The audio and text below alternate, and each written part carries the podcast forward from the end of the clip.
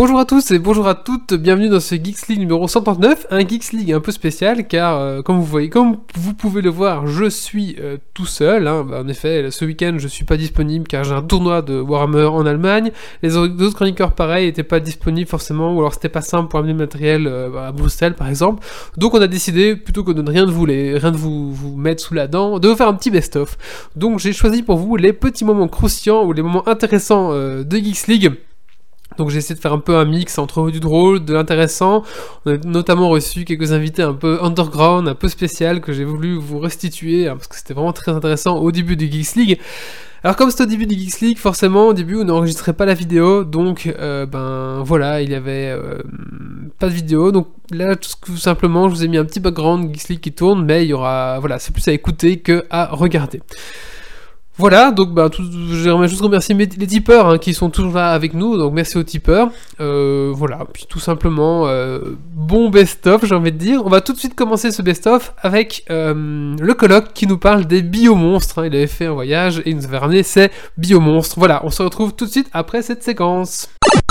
Les biomonstres euh, les, les jouets des enfants à Budapest euh, Ils sont moches. Ah, c'est ça Ouais. C'est quoi ce truc? Écoute, alors il faut savoir qu'à Budapest, tu peux manger au restaurant pour euh, pour 5 euros, t'es déjà bien bien bien servi. Un biomonstre coûte 4 euros 50 Mais comme vous l'avez vu, ils sont ils sont ventousés, alors euh, ils, Dieu, peuvent euh, ils peuvent s'incruster partout. Et alors même s'ils sont moches et tout et tout, une fois qu'on les a en main, on ne peut pas s'empêcher de jouer avec les biomonstres. Et alors J'étais un peu frustré parce que il y en a plusieurs catégories. Celui que vous voulez passer devant, c'est le petit poisson, c'est le plus beau, c'est le plus beau des biomonstres. Et d'ailleurs, j'invite notre dessinatrice à créer euh, sa gamme de biomonstres avant tous et à lancer ça sur le marché ici parce qu'elle les dessinerait vachement mieux et, et ça marcherait parce que tu veux toute la collection. C'est comme les Pokémon. Biomonstre, à l'attaque Biomonstres. Mais alors, ce qui est bien, c'est qu'ils ont des pouvoirs. Il y en a, ils changent de couleur dans l'eau chaude. Attaque éclair Il y en a, il y en a, ils sont lucioles. Ils font l'effet luciole. Non Si, si, il y en a, ils changent de couleur dans l'eau chaude. Il y en a, ils sont effet luciole. Et alors, le truc qui est génial, il y en a, ouais, il y en a, ils sont euh, biométal. Et là, on croyait que, tu vois, quand tu les poses sur le métal, ils collent. Non, ils sont juste gris, en fait. Ça, c'est les jouets à Budapest. C'est la misère. Et alors, euh, le mieux du mieux, c'est, y en a un, on, comme c'est écrit en hongrois, euh, sur la notice, on savait pas ce qu'il faisait. Langue très facile. Hein, Oh, ouais, langue très facile. On comprend, prétentieux. Ah, on comprenait pas ce qu'il faisait. Et on a cherché, on a cherché, on trouvait pas. Et littéralement, on a, on a mis la traduction dans Google euh, Traduction, là, de, de ce qu'il faisait. Et en fait, il est juste bio-dangereux. Alors, il faudra ce que, que les Hongrois nous expliquent ce que C'est c'est. des évadés de Donc lui, Tchernobyl. là, lui, Il est le- fait en matière verre, là, radioacti- Il est radioactive. bio-dangereux. Donc, En fait, il est radioactif. faut pas le garder euh, c'est ça. longtemps en je fait, sais pas. il y a des métaux lourds, il y a un peu tout, ce- tout ce que les Chinois ont pu refourguer dedans, ils l'ont mis dedans. Oui, il est en plomb. Il a fait un stage à Fukushima. Ouais, Voilà, c'est ça. Made in Fukushima. Le scorpion, là, c'est un qui change de couleur dans l'eau. Mais t'es resté combien de temps en, en Hongrie pour avoir tout ça On a acheté pour euh, 30 euros de biomonstre. hein. Ça, c'est un luciole. Oh la vache. T'as pas, acheté parles 30 moins fort, euros hein. de biomonstre, tu t'es fait enfler 30 euros de biomonstre. C'est pour Et- ça que j'invite Clarisse à faire des biomonstres parce que ça, ça marche, ça marcherait super. Eh, fort. mais ça va, ça va aggraver le problème de la faim dans le monde, hein, quand tu le prix par rapport à un menu. Elle ferait des beaux dessins. Juste une question. Est-ce que t'as découvert que le scorpion changeait euh, de couleur dans l'eau chaude quand t'étais dans ton bain? Non, alors, alors la, la petite histoire, Avec ou c'est- sans mousse c'est que David avait son, son biomonstre et il l'a collé sur sa tasse de café et les pattes mauves sont devenues blanches et là on a fait waouh. Et qu'est-ce qu'ils font les autres? Et alors t'as tout testé, t'en as mis un dans le micro-ondes, voir ce que ça faisait. On a pensé au congélateur, on a pensé au micro-ondes, on a pensé qu'il y en a que si tu le mettais au micro-ondes il devenait élastique et tout, mais on n'a pas trop osé. Ouais, je peux comprendre. Est-ce que le bio dangereux, je sais pas, si tu mets dans ton verre et que tu bois après, peut-être que tu meurs. Le, le bio dangereux, euh, on cherche encore. D'ailleurs, si quelqu'un nous trouve le pouvoir du monstre, du monstre mutant de, de Hongrie bio dangereux, je paye un verre. Est-ce que c'est juste pas de faire parler de lui? C'est quand même un super pouvoir, vu sa sale gueule. Et vous pouvez aller voir, euh, il y, a- il y a une campagne de pub sur internet si vous tapez. euh, c'est comment? Tox- Les toxiques mutants. Et vous allez voir euh, la bande annonce en roi. Peut-être que vous comprendrez son pouvoir. Mais peut-être que ça va arriver ici d'ici quelques années, et toi t'auras déjà toutes les collections, et paf Et les originaux, les premiers. Mais t'es- euh, concrètement, t'as ça dans les, ma- dans, dans les Magic Box, dans les. On est rentré dans un magasin de jouets. L'emballage, ça me parlait. On voyait pas ce qu'il y avait dedans. C'était écrit Toxic Mutant. et J'en ai acheté un. Et alors après, mes amis qui étaient avec moi en voyage, ils étaient jaloux. Ils ont voulu en acheter un pour avoir un plus beau que le mien. C'était réussi. Ils ont eu celui qui change de couleur dans l'eau et celui qui était Luciole. Moi, Et j'avais voilà. juste le Et voilà. dangereux. Alors j'étais T'étais frustré. j'étais jaloux. On peut comprendre. on peut- Je suis retourné acheter des biomonstres pour en avoir un Luciole. Et non, j'ai eu toute la collection des bio dangereux. Elle est bien on tout que c'est ça compris. le pouvoir spécial du bio dangereux. Et comme faire Ils sont nombreux dans les paquets. T'as t'as vu ce qui se passe quand on met une ancienne république communiste au capitalisme? T'as vu? C'est monstrueux. Oui, Sortez-les de là. Les bâtiments euh, tombent en ruine là-bas, mais ils ont des biomonstres. Magnifique. Euh, un très beau, un très beau pays la Hongrie, mais là ils sont pas sauvés avec leurs biomonstres. Et voilà, Benjamin est contaminé, il joue déjà avec, il les colle au plafond. À la, fin- à la fin de- du podcast, on va tous en avoir dans les mains et sur la tête. Et voilà, donc maintenant on va se... J'espère que les biomonstres vous ont bien plu. Le prochain, euh, la prochaine sélection est c'est Grumpy qui va essayer de nous présenter euh, le stylo 3D. Et on va bien se foutre de sa gueule. Surtout le colloque. Voilà, je vous laisse avec ce- cet extrait. C'est parti maintenant, on va parler du 3D Doodler qui est un stylo euh, d'impression 3D. C'est parti jingle. Alors, euh... Donc je vais vous parler du Grumpy. 3D Doodler qui est un stylo d'impression 3D euh, que j'ai eu par crowdfunding. Donc ça ressemble à ceci. Sachant On que- dirait un peu un god. Je suis sûr que ça plairait à Marius. Prochaine, prochaine rubrique girly. Je suis ça, je, je reste poli. Donc il y a bien sûr le câble électrique qu'il faut foutre dedans. Bah oui. Est-ce qu'il y a la version avec des piles ou pas? Il n'y a pas de version Ça pile. Branchable sur. USB Et donc, il y a des sticks comme ça. Euh,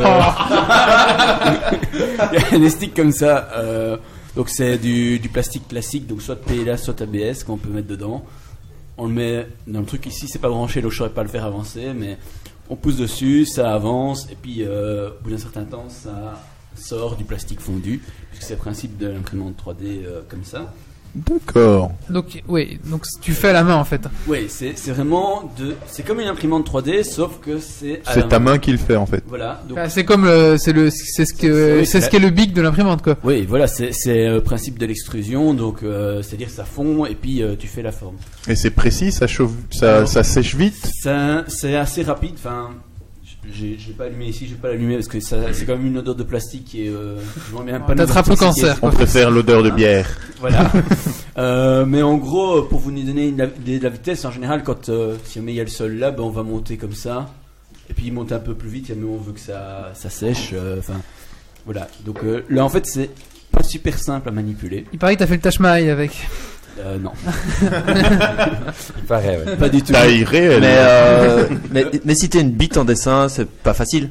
Euh, ça change pas grand chose parce qu'en fait, je pense que si t'es doué en dessin euh, ou pas, ça change rien du tout. Alors, Quoi, ça te sort n'importe quoi, c'est ça Par contre, faut Le être premier doué en sculpture en fait. faire qui ressemble à quelque chose, c'est un cube. Ah, on veut voir le C'est cube. c'est déjà ça. Ah oui, Le cube destroy. voilà. c'est- Donc, ah, c'est- le premier objet fonctionnel que j'ai réussi à faire. Vous voyez, ça ressemble C'est à, faux. À quoi ça sert Ça ressemble à rien. Alors, le deuxième truc que j'ai voulu faire. Le deuxième truc que j'ai voulu faire, c'est un vélo. Ouh, les belles Il y a roues. quand même une belle évolution, je Voilà. Ouais, Ça- ça évolue, on ça évolue. On part, Non, euh, c'est pas mal. On L'autre, vient de loin là, depuis c'est la première fois que j'ai essayé le truc. Ça m'a mis moins Tu d'une devrais faire un, demi-heure. un- Non, mais ça m'a mis moins d'une demi-heure pour passer de, rien à un truc comme ça. Une demi-heure Moins Moins d'une demi-heure. Pour découvrir l'objet. Hein. Ah oui, d'accord. Donc, je veux dire, il faut quand même une certaine manipulation. Non, mais attends, on va voir le troisième objet qui va nous sortir. Non, ça va j'en- être- J'en ai pas de troisième. Ah. Zut. Je n'ose pas montrer la Et suite. j'ai fait Et le troisième, c'est une prise. Non. Très Alors, impressionnant. Voilà. Donc ça, c'est ce que t'as réussi. On aimerait bien voir ce que t'as raté. Mais non, le, le début c'était ressemblait plus à des ratchets parce qu'il faut vraiment avoir le l'habitude de manipuler. Sérieusement, c'est c'est. le qui dit, Mais, c'est euh, une demi-heure bien rentabilisée. Non mais disons que le temps de comprendre, de tester la vitesse Parce que je veux dire, il faut quand même avoir l'habitude de tester la vitesse. Et quand c'est à plat, c'est facile. Mais dès que tu commences à être dans du volume, par exemple, faire, faire euh, la structure du vélo, ben, je- ici je l'ai un peu euh, massacré, mais honnêtement, maintenant j'aurais à le refaire, ce serait droit, ce serait nickel. Et par contre, dès que tu commences à faire des trucs qui, qui sont un petit peu où tu pars en, en trois dimensions, ça demande d'avoir une certaine stabilité, Hmm. une certaine habilité aussi. Un certain temps euh, d'adaptation pour utiliser voilà. le truc Est-ce qu'il y efficacement. a Quoi. déjà des exemples euh, Euh, d'œuvres réalisées par des gens j'ai déjà vu la Tour Eiffel. Tu cherches matière, sur, euh, euh, avec même, YouTube, euh, même tu outil vas en en trouver fait. des, des milliers. hein. Je, je Déjà connaissais pas le, le truc, oui, franchement, il y en a Mais plein. c'est avec le, le même stylo en fait. c'est- Oui, il y oui. en a plein dans ce Ah style-là. oui, oui, il y en a plein. Tout Mais non, il y réalisé en a par des des- petits chinois vraiment qui ont bien. que ça à faire. Il y en a qui sont vraiment bien, je peux, je des vidéos après Ouais, sur ouais, le chat. ouais. Moi, Euh, j'ai, j'ai adoré la tête de Mapoc quand il a regardé le vélo. Il a fait.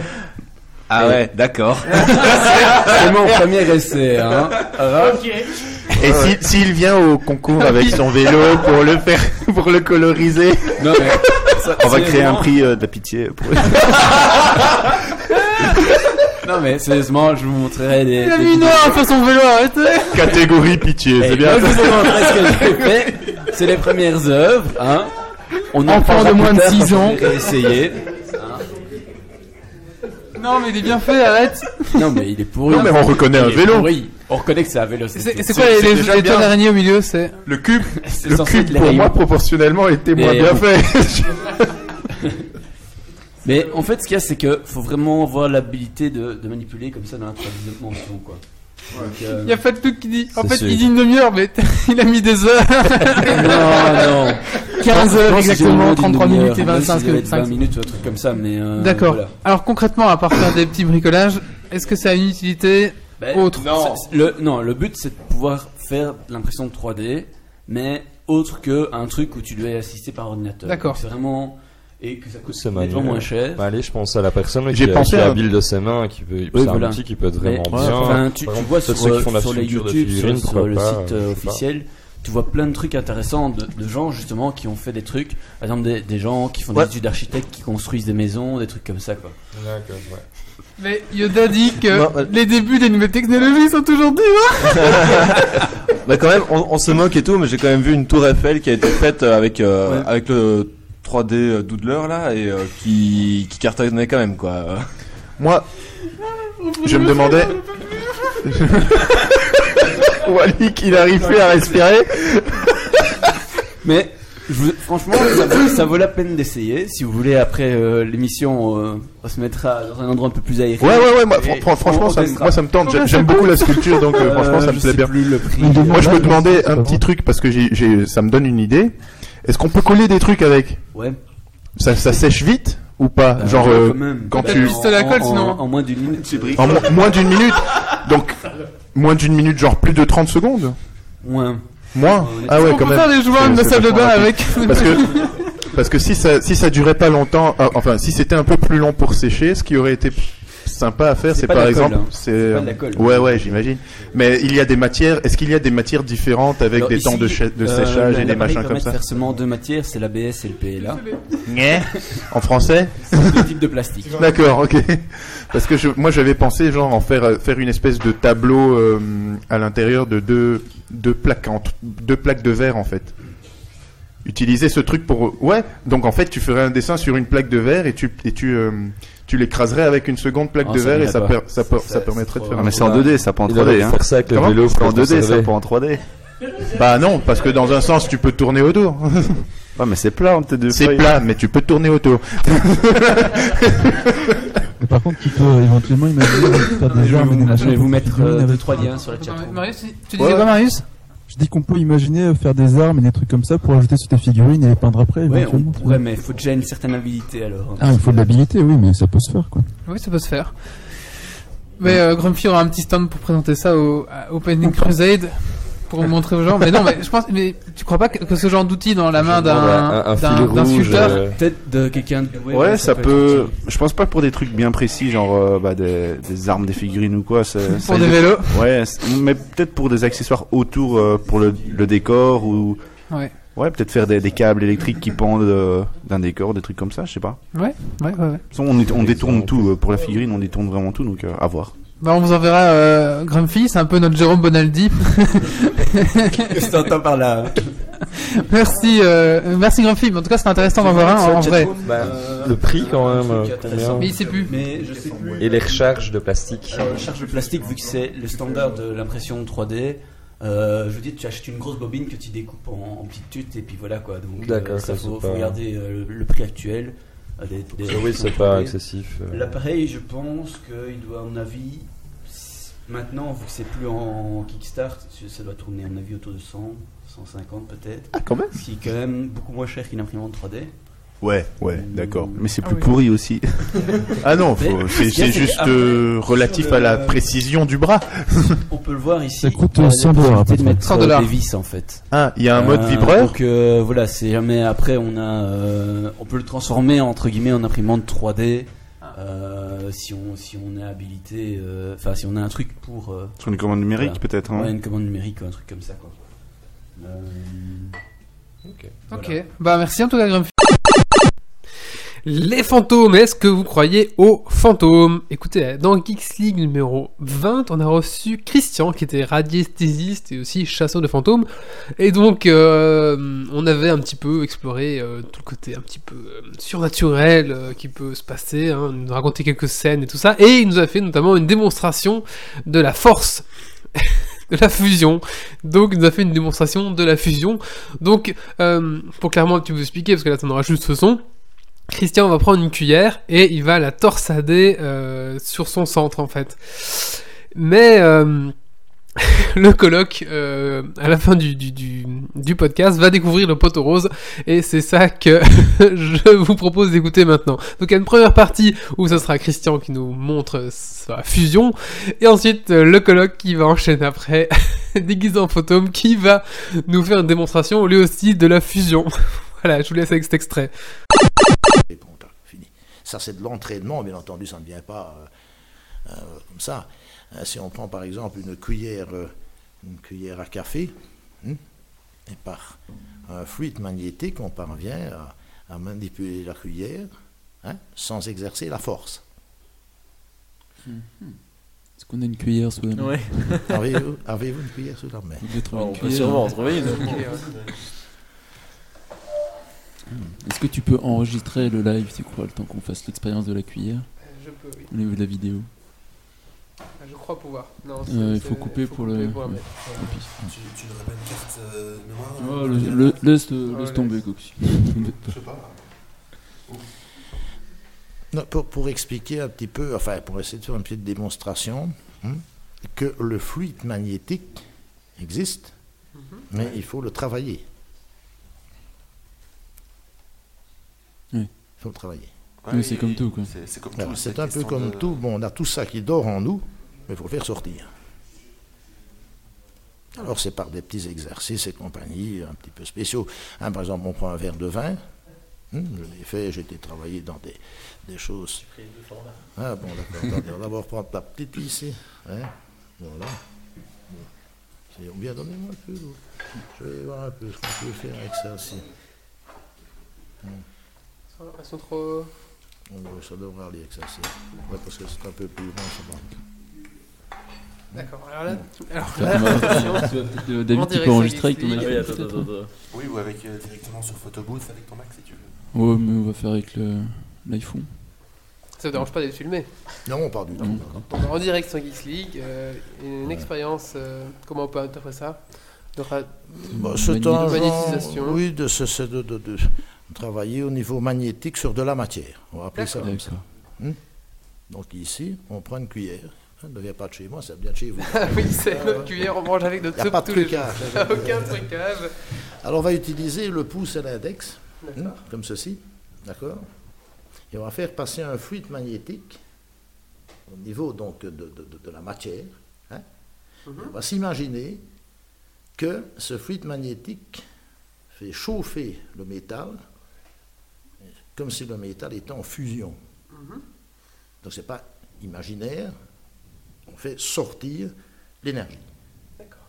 Alors bon, je ne sais pas, on filme, Bon, je vais reculer par rien, ça va être plus facile comme ça, je vais le montrer. Je prends la cuillère, hein, et à un moment donné, regardez ce qui va arriver. hein. Donc j'ai fait l'exercice de fusion métallique. Je l'ajuste bien pour que tout le monde voit.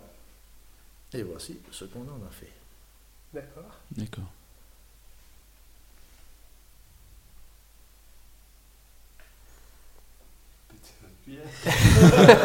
C'est autre chose. Une La cuillère de ma grand-mère. Sa grand-mère. Oui. Donc c'est pour ça que je n'ai pas utilisé la force. J'ai utilisé donc le fait du fluide magnétique pour travailler donc la partie métallique que j'ai travaillé de façon à faire un, un nœud, on va dire ça comme ça, une torsade. Mais vous pouvez essayer sans ça et vous verrez comme c'est facile. Je propose qu'on aille chercher toutes vos cuillères. Ça fait un service spécial. Oh la vache Ah Donc, oui, quand juste, même. juste en, en, Si c'est pas le défaire. en transmettant de la. ch- De... Si c'est pas le défaire, oui. C'est- C'est comme si si Oui. Déjà, ça oui, glisse ça dans la main, par tu vois. exemple, hein, Oui. que tu as une petite cuillère comme ça. hein, donc, on prend la cuillère. Attends. Et, bon, on va, on va donner un exemple. Oui. Vous allez mettre vos doigts comme ça, hein, à environ euh, 5 mm vers la lumière. D'accord. Est-ce que tu peux parler dans le micro par contre? Oui, Pardon. Donc vous allez mettre vos doigts vers la lumière, à 5 mm, vous allez voir à un moment donné, donc comme une énergie qui enrobe l'index et le pouce. Vous voyez Oui. Vous voyez Comme un genre d'aura. Oui. Hein, vous voyez ça Eh bien, c'est cette énergie-là qu'on utilise. Ce sont de, de l'éther, des champs éthériques. D'accord. Je- Alors, chez certains, ils sont beaucoup plus développés que d'autres. hein. Ah, En général, ils font ça. 3-4 Tu vois, mm. Donc, euh, donc là, normalement, si on veut essayer de la redresser, c'est ça, c'est. euh, Bah, C'est c'est dur. Hein. regardez. Il peut la repasser. Il va casser. casse pas. C'est échauffé, ça casse pas. Bon, peut-être à la caméra. Mais c'est dur parce qu'en plus, ça glisse des mains, donc c'est vraiment. euh, ouais. Et on va, on va peut-être on va peut-être pas bien à la caméra, mais. Elle est On est un peu scotché du Elle est, coup. ouais, elle est hein. vraiment torsadée. euh, Ah ouais, oui. Elle est pas simplement pliée en deux, elle est vraiment Mais ça torsadée. veut dire que, réfléchissons, il n'y a pas de prise. Oui, non, c'est ça. ça, c'est- ça le problème. Ce n'est pas, ce n'est pas comme s'il y avait une largeur de 4 cm. Ouais, c'est ça, avec deux poignées. euh, en général, il n'y a pas beaucoup de prise ici. hein. D'accord, bah c'est. Ouais. je suis Ouais, assez l'histoire. content du. On va essayer d'enchaîner de là-dessus. démonstration, entre guillemets. hein. Et alors, euh, donc, au moment où on développe ce, ce- ce chose-là, il faut des années, bien entendu, hein, à ça. hein. Euh, ce n'est pas un exercice de force, je le dis de suite, c'est un exercice, on va dire, de fluide magnétique. D'accord. Et donc c'est les fluides magnétiques qui passent justement dans, dans cette Oui, qui, qui va chauffer. faire en, somme, en, en sorte que la matière devienne un petit peu en fusion. Bah, imagine, ça ne brûle pas, hein, mais un peu comme du chewing-gum. Se ramollisse, on va dire ça comme ça.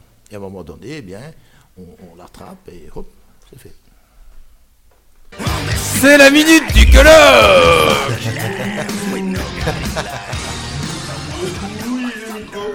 Juste devant toi, juste devant toi.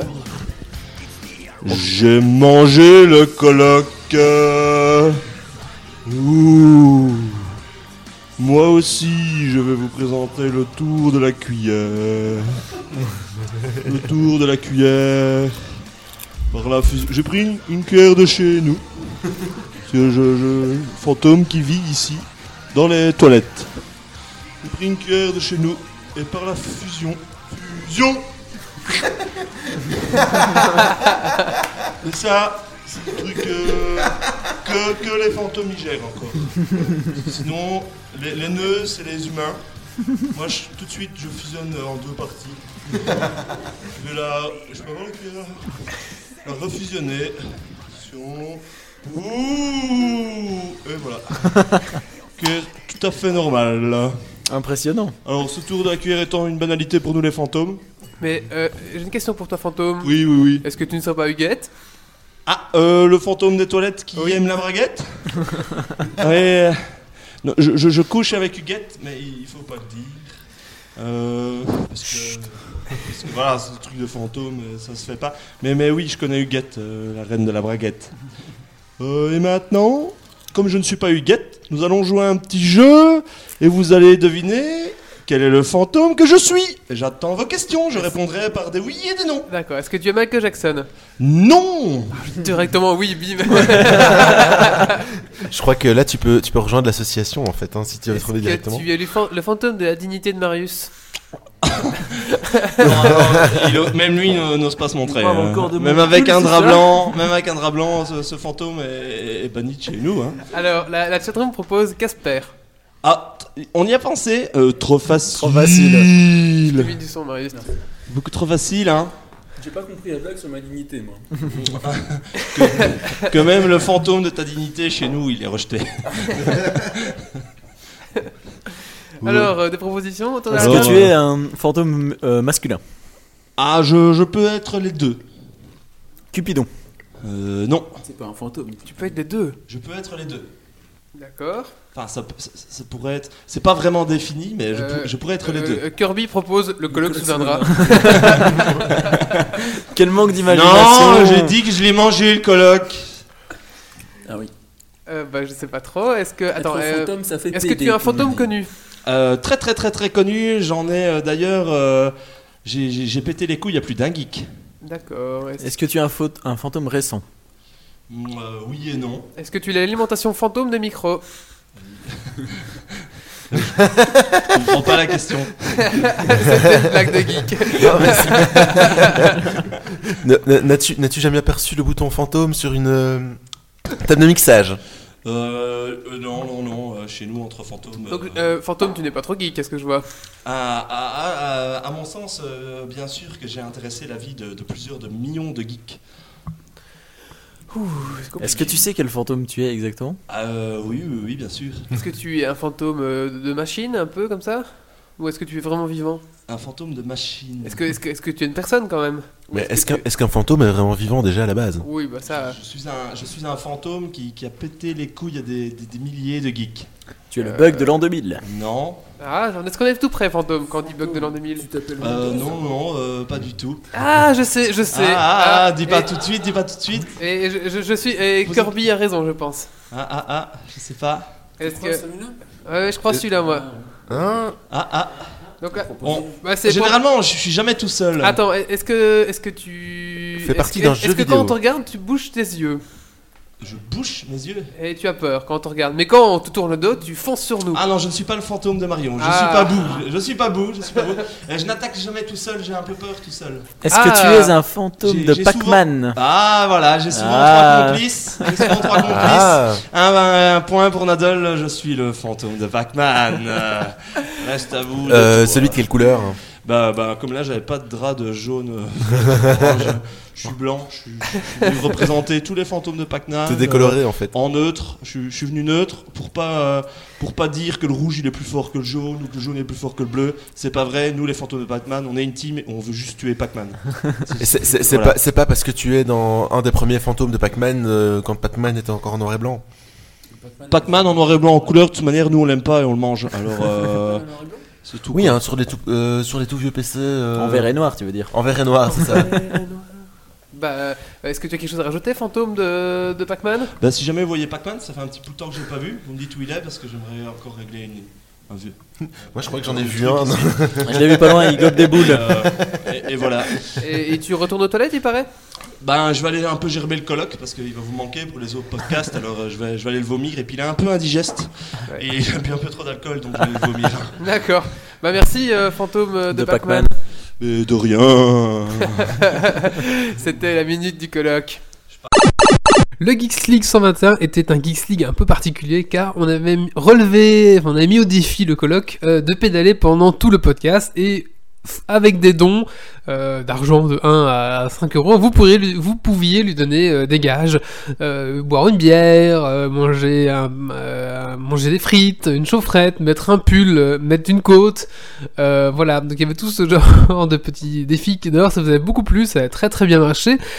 Et ici, je vous propose donc un extrait de ce podcast numéro 121, et c'est la fin du podcast. Et euh, le colloque est sur le vélo, et c'est le Dragon Quiz Point. Voilà, je vous laisse avec ça. Le colloque, tu peux hurler les réponses si tu connais les réponses du Dragon Quiz Point, bien sûr. Alors donc spécial bac français, les courants littéraires. Oula, Oula, Ça va être un peu salé. culture dans ce podcast. incalable. encore une fois. La Pléiade. Stéphanie de Monaco. La Pléiade est un mouvement littéraire du XVIe siècle. Autour de quel art s'articule-t-il? La poésie Le roman psychologique, la poésie, le théâtre. C'est un La point poésie La poésie Non, j'aurais répondu. Ah, on a un professeur de la table, forcément, ça va être facile. Qui est-ce qui note les points du coup? Moi, tu peux Euh, noter les points? Mais oh, tu notes les points? Ah, euh, ouais. D'accord. Donc c'est Titi 1. Alors, C'est ça, hein. Titi Ouais, 1. c'est ça, Un ouais. point pour Titi. Est-ce que quelqu'un suit la chatroom en même temps? Oui, oui, moi je la suis, je la suis. Théâtre de la part de Basing. euh, Non, poésie de la part de Canailef. Un point pour Canailef. Ouais. Deuxième question. À quelle époque apparaît le courant littéraire de l'absurde basé sur le décalage entre les rêves de l'homme et le monde qui les entoure? Onirique À quelle époque Ah, Il y a des Alors, propositions. Au 18e Euh, siècle, au 19e siècle ou au 20e siècle 19e. 19ème. 18. 18ème, j'aurais On va dit. dire 20 e mais il n'y a personne qui a proposé 20e, donc. Oh, oh, jackpot, c'est bon, champion du J'ai monde. un point pour Jonathan. Je peux avoir le truc euh, le- avec les boules là? Des trucs avec des boules. Ouais. Ah oui, il faut savoir que si on spam les mauvaises réponses, après 3 on se prend un petit tir de. Ah, euh, d'accord. Mais Là, je spam que les bonnes réponses, bien entendu. Alors, le. Et le mouvement du Ce podcast roman. ressemble plus à rien. Il est temps qu'on finisse, qu'on fasse un autre concept, je sais pas, sur le, le crochet ou. on a épousé tout là. Il y a un mec qui tient un flingue, il y a un mec qui pédale. Ça ressemble plus à rien. C'est n'importe quoi. Il est temps qu'on prenne des vacances. hein. Ah oui, il est temps qu'on fasse des vacances. Donc, et le mouvement du nouveau roman, de quel, de quand date-il Donc, euh, Nouveau roman. 18e siècle, 19e siècle, 20e siècle? 20ème. 19ème. 17ème. 18ème. 18. C'était le 20e siècle, et euh, je crois que c'est Méo qui l'a dit en premier. c'est Oui. Euh, non, c'était moi. Bah non. Non, je crois que t'as dit 18ème, toi, Marie. Ah. 17ème, qui est pas dans la liste aussi. Alors, C'est bête. quel auteur français est considéré comme le chef de file du courant naturaliste en littérature, qui dépeint la société avec plus de précision Zola. que voilà. Émile Zola, Victor Hugo, Honoré de Balzac. Émile Zola qui prend 4, chapitres pour décrire une chaise quand même. Ouais, je- C'est important. j'ai essayé de j'ai essayé de lire euh, deux fois Germinal, les deux fois j'ai pas pu. Ah, moi j'ai lu Thérèse Raquin, c'était assez. euh, Et un point pour Canailef de nouveau. Tu veux dire quelque chose? Oui, euh, Zola, c'est euh, c'est comme les comics, c'est meilleur en film. non, alors. euh, je m'offusque. Et Grumpy un point aussi. Hein. Non, non, Non, c'était non. Canailef. C'était Non, Canailef et qui a mis le- d'abord. Pour Non, le 20ème. non, il s'était fait avant par Canailef aussi. Ok. Alors, de quel siècle le mouvement existentialiste date-t-il? 18e, 19e ou 20e 18ème. 19. 20ème. Le 20e, bravo qui Un point pour euh, Doc Premier euh, point, yes. Doc De Gynéco. Gynéco. Je vais apparaître dans le classement. table, la classe. Est-ce que je, je donne pas de réponse cette fois-ci? On va voir si vous le sortez. Quel, est le, quel poète est considéré comme le chef de file du courant du Parnasse pour Canailef encore. Attends, tu peux répéter le courant quoi Du- Le chef de file du courant du Parnasse. Si vous ne trouvez pas, je donnerai des possi- des possibilités. Le Mont Moi, j'aime bien ça. Monde par 100. Qui ça Du Bellay Du tout. Alors il y a trois propositions Ah. c'est le comte de l'Isle, euh, Catul Mendes, S- Sully Prudhomme. Capsule Sully. Prudhomme. Le premier. le premier là, ouais, non, mais- C'est le premier. Le Condo, Le comte de Lys. euh, Condolis, euh, Condolis. Voilà, allez, Ah, pour Marie. Pour Marie. Euh, quel courant littéraire des poètes Alphonse de Lamartine et Alfred de Musset? Quel est le courant littéraire des poètes Alphonse de Lamartine et Alfred de Musset? Canailef encore?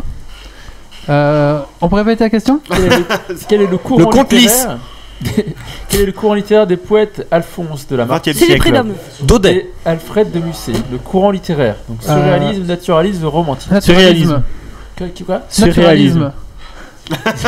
Surréalisme. Toujours pas de bonne réponse. Naturalisme pour moi. Réalisme. C'est romantisme le Ah dernier. merde. Vraiment, encore, eh, Canailef il est calé alors, je sais Du pas. coup, ça fait un point Mais pour. en fait, euh, en fait ça, euh, il vient de dire sur la chatroom que c'était son mémoire. Faut une pause pour ok. le. Une, une pause pour le colloque. Ah bon Oui. Pause Bah on n'a pas vu de sous là. Bah, si. Ah, Ah Une pause ou un bifi Et j'ai mis 4 euros, j'avais pas de monnaie. Ah le cochon ne rend pas la monnaie. Allez, encore trois questions pour arrêter ce podcast. Tu peux lui mettre une côte avec euh, ce qui reste. De quel courant, euh, duquel de ces courants Madame de Lafayette n'était pas une adepte? Le naturalisme, le classicisme, la préciosité. La préciosité. La préciosité. Classicisme. Classicisme. euh, Naturalisme. Un naturalisme, va, bravo. Bon, bah. Alors, neuvième question. Quel auteur a défini le mouvement surréaliste dans son manifeste du surréalisme? Guillaume Euh, Apollinaire, Tristan Sarah, Apollinaire. André Breton. André Breton. Breton. Breton. Breton, un point pour Wally. Non, je pense que t'étais avant. Moi, j'étais on était avant. synchrone, hein, mais bon. Ouais. Du coup, On, on départagera au. Jonathan. Match de boxe. Match de boxe. Ouais. Alors, dernière Chaud, là, question. chaud. Et on pourra clôturer ce podcast euh, qui non, qui non, ce podcast de trop, je crois. podcast de trop, tout à fait. Quel courant littéraire rassemble des œuvres exprimant une désespérance ironique et un reniement des valeurs sociales? Le gothisme. La préciosité, la décadence. Décadence. Le symbolisme. Préciosité. Le symbolisme. C'est le décadence. Euh, bravo Méo. Oh non, mais c'était Ah, la, trop. la décadence, ça me connaît. C'était trop calé comme. euh, Ah, c'est le bac français, il faut avoir 17 ans pour faire ça quoi. Ah non, moi j'ai pas vu ça. moi. Ouais, mais c'est surtout qu'on Ouais, est mais en France, en Belgique. En Belgique, c'est pas pareil. Hein. Tout à fait. Et encore un point pour KNLF. Bah, c'est- on avait des vieux Euh, examens en français, c'était comme ça, il fallait connaître euh, Alors, courants. il a chopé, mais tous les points, Tout. je crois. Presque tout, ouais. Ouais, ouais. Alors, petit récapitulatif des points après tout ça. Un point pour Titi, qui a répondu à la première réponse, euh, la première question, et puis Et après, en voilà. fait, j'avais trop peur de me tromper tout plein, alors que j'ai fait le gars qui connaît tout et qui s'est barré. Alors, on a 7 points pour Kana KNLF, mais bon, c'est son euh, mémoire, euh, donc voilà. il est- mais bon, on peut pas tout prévoir. 2 points pour Jonathan, félicitations. Ah, quand même. hein. 4 points pour Méo, 1 point pour Doug Giver, 1 point pour Marie et 1 point pour euh, 5 0 123. Le premier invité de Geeks League a été euh, un ancien membre de la SOBEPS. Donc, la SOBEPS- qu'est-ce que c'est? C'est la Société belge d'études des phénomènes spatiaux. Donc c'était un podcast sur la thématique euh, des aliens et je vous ai découpé la partie la plus intéressante qui était la partie de la rubrique de l'invité. Voilà, ça dure plus ou moins une heure, mais c'est vraiment très très très intéressant. Si vous êtes un petit peu fan des tout ce qui est soucoupe, ovni, etc. Il a vraiment des théories sympas. Et euh, il nous a même avoué des choses en off qu'il n'a pas osé dire euh, ici euh, à l'antenne. Voilà. Donc était présent Pastaga, Marius, moi-même, Nadel et le colloque, je pense, dans ce podcast numéro 10. Donc c'était un des premiers podcasts qu'on a fait avec pas mal de monde. Et le son est un petit peu plus faiblard. Donc on a, à l'époque on n'avait pas les micros qu'on avait. Donc ben voilà, soyez un petit peu... un petit peu moins exigeant pour cet extrait qui dure plus ou moins une heure. Voilà, bonne écoute. Alors Yves, rebonsoir. Bonsoir. Alors, euh, bah, Geeks League, t'as un peu préparé quelques petites questions et des questions qui les intéressaient particulièrement sur le sujet.